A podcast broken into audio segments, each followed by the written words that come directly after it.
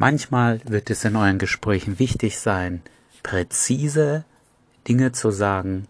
Oft werdet ihr aber einfach das nicht wollen.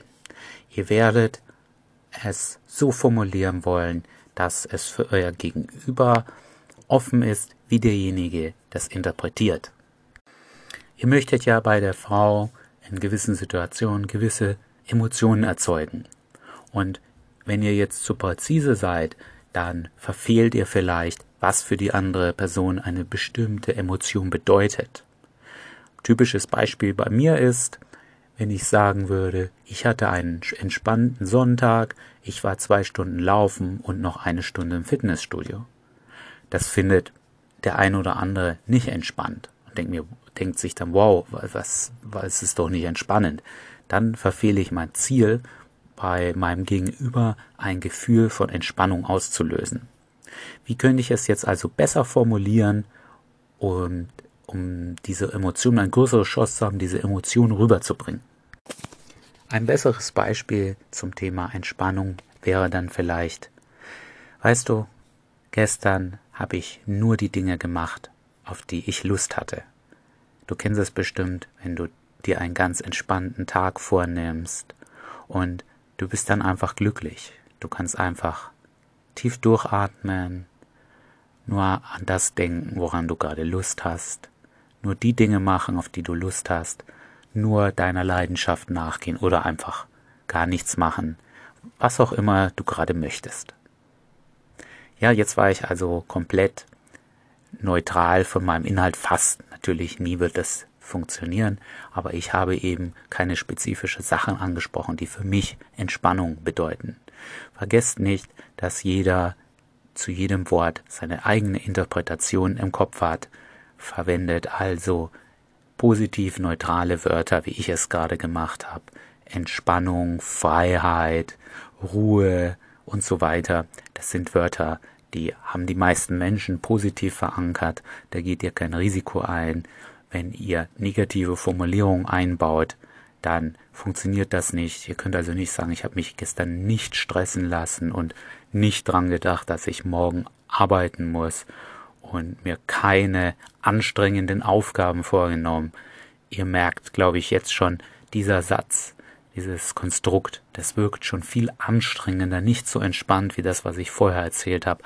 Also auf Wörter, wenn ihr jetzt das Gefühl Entspannung auslösen wollt, Wörter, die, die ihr verneint, die aber eigentlich was mit Anstrengung zu tun haben, die, die werden keine Entspannung auslösen. Die, die müsst ihr dann unbedingt vermeiden, wenn ihr das Gefühl auslösen wollt.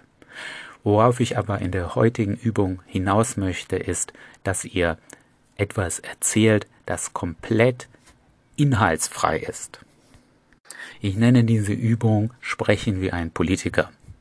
Daher nehmen wir auch mal das Thema, ihr wollt euch für den Umweltschutz einsetzen, ihr seid ein Politiker und was versprecht ihr jetzt den Menschen, was sie dafür tun sollen?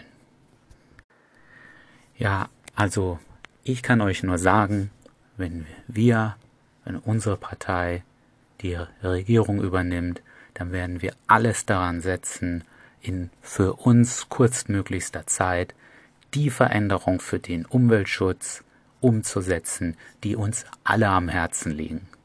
Wir werden, was vielleicht der eine oder andere auch schon tut, sich einsetzen, das werden wir auch. Wir werden uns einsetzen, so gut es uns möglich ist.